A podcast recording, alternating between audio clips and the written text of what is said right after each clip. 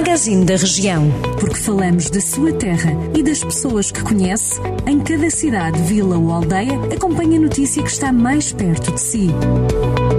Magazine da Região. Edição de Ricardo Ferreira. Alva do Castelo já recebeu três famílias de refugiados da Ucrânia.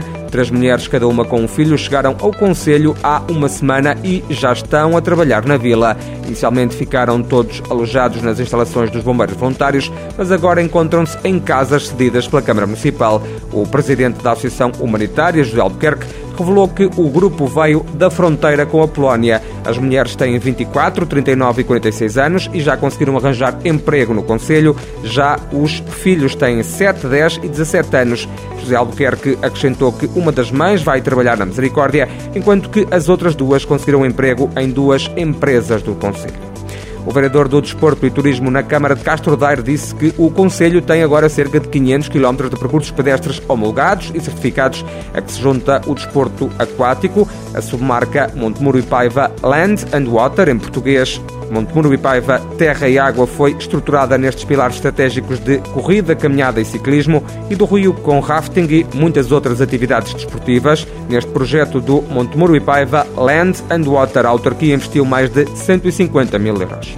O uso de sistemas de coleta de nevoeiro na reflorestação de áreas ardidas está a ser testado nos conselhos de Carregal do Sal e Vozela, no âmbito do projeto Life Nieblas, que foi apresentado recentemente. As áreas dos conselhos de Carregal do Sal e Vozela abrangidas por este projeto foram atingidas por incêndios florestais em outubro de 2017 integram zonas classificadas. O objetivo deste projeto é adotar procedimentos que ajudem a recuperar a floresta, sendo usados coletores de nevoeiro e depósitos para regar em zonas de plantação de espécies autóctones.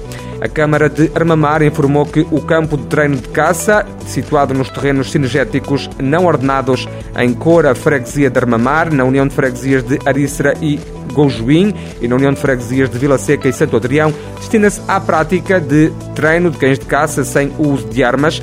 Em comunicado, a Câmara Municipal explica que este campo de treino para cães encontra-se aberto e só pode ser utilizado por caçadores residentes no município, caçadores esses que devem levantar as autorizações de utilização do campo junto da autarquia. Projeto das Termas Romanas de São Pedro do Sul foi distinguido com uma menção honrosa na oitava edição do Prémio Internacional de Restauro Arquitetónico em Itália. O projeto elaborado pelo arquiteto João Mendes Ribeiro e que culminou nas obras de reabilitação do balneário, inauguradas em 2019, foi um dos distinguidos para a iniciativa dinamizada pelo Departamento de Arquitetura da Universidade de Ferrara.